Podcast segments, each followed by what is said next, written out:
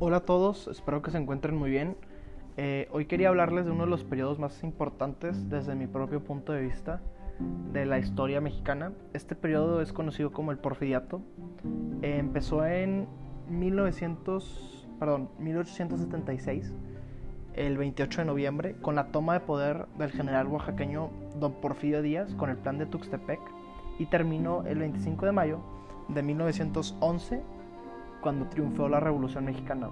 Este periodo duró 34 años. Pues en la mayoría de los libros de la SEP se menciona realmente poco y se le pone énfasis en la parte final del gobierno de Don Porfirio y pues cómo luchó contra la revolución, ¿no? Contra el, tal llamado progreso, ¿no?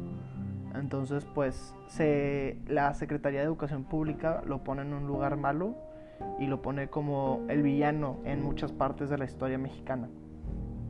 Eh, pues como ya dije, esta es una época muy controversial porque pues el general Díaz sí era un dictador, hay que aceptar eso, y era autoritario. Este, y pues es, es aunado a muchísimas injusticias que sí hizo realmente. Eh, pero pues al hablar de la historia hay que ser imparciales, hay que, hay que ponernos en manos de la historia y ver realmente cómo fue, o sea, no, no podemos juzgar la historia con los ojos de ahorita, ¿no? Porque pues no, tiene, no tendría sentido realmente. Pero bueno, eh, a pesar de todo este mal, normalmente cuando hablamos de una dictadura, pues vemos eh, hoyos en la economía, como hoy en día Venezuela, pues económicamente está mal. O por ejemplo, Corea del Norte, otra dictadura, también está mal. Este, otra dictadura reciente, por ejemplo el Congo, pues también estaba muy mal. Pero en México fue al revés.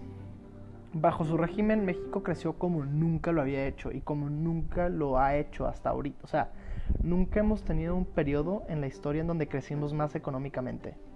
Es, es impresionante lo que sucedió en esa época. Eh, esto se logró por la, por la paz que llegó con, con, su gobierno.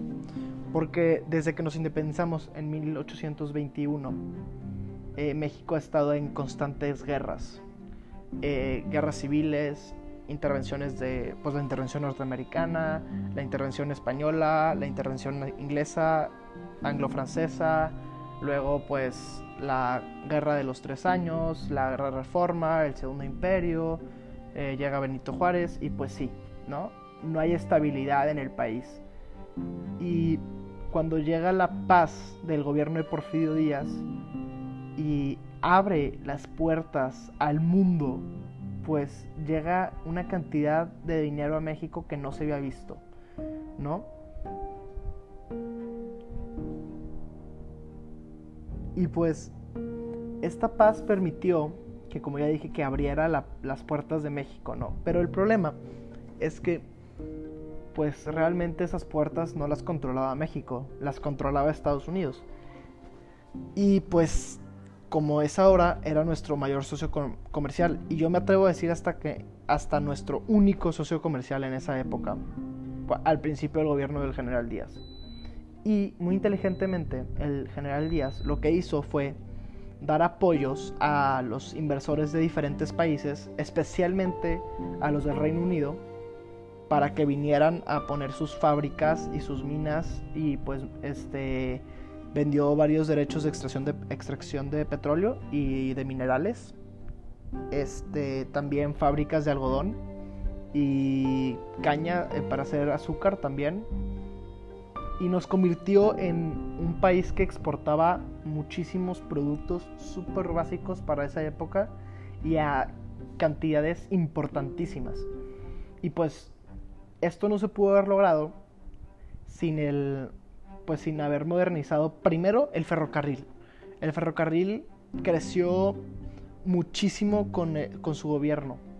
Este, esto fue porque pues el libre mercado de quién iba a controlar la economía de, México, pues impulsaba que muchísimo capital entrara al país para modernizarlo y así ganarnos y así ganarse pues eh, ser el socio económico más importante de este nuevo país, ¿no? Entre comillas.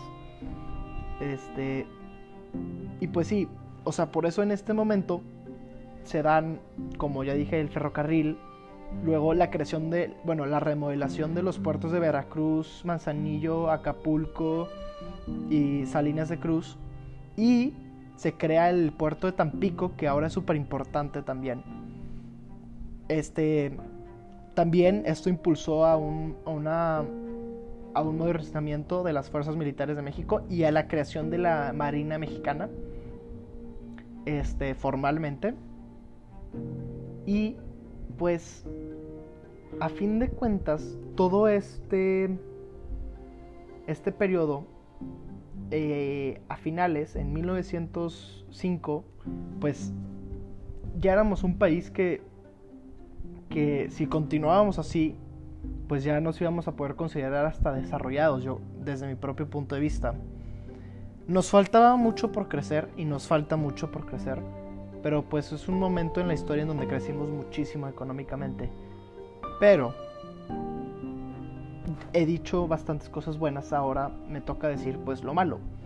Eh, pues eh, Porfirio Díaz, la verdad, es, yo creo que se volvió loco con el poder, porque 34 años siendo eh, el único poder, pues te hace mal.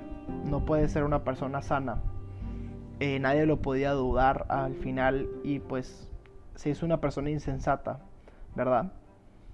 Y pues sí, nos ganó la, el lugar en la mesa de los niños grandes, pero tuvo un precio muy grande, que fue la vida de los indígenas, de pues casi esclavitud industrial, que es horrible, y pues eh, el monopolio de las haciendas que controlaba más de la mitad del territorio mexicano eh, era impresionante, eh, y pues en algún momento pues esta bola de nieve que iba creciendo cada vez más y cada vez más, pues llegó a un punto en donde se colapsó y fue ahí cuando se empezó la Revolución Mexicana con sufragio no reelección por Francisco Madero.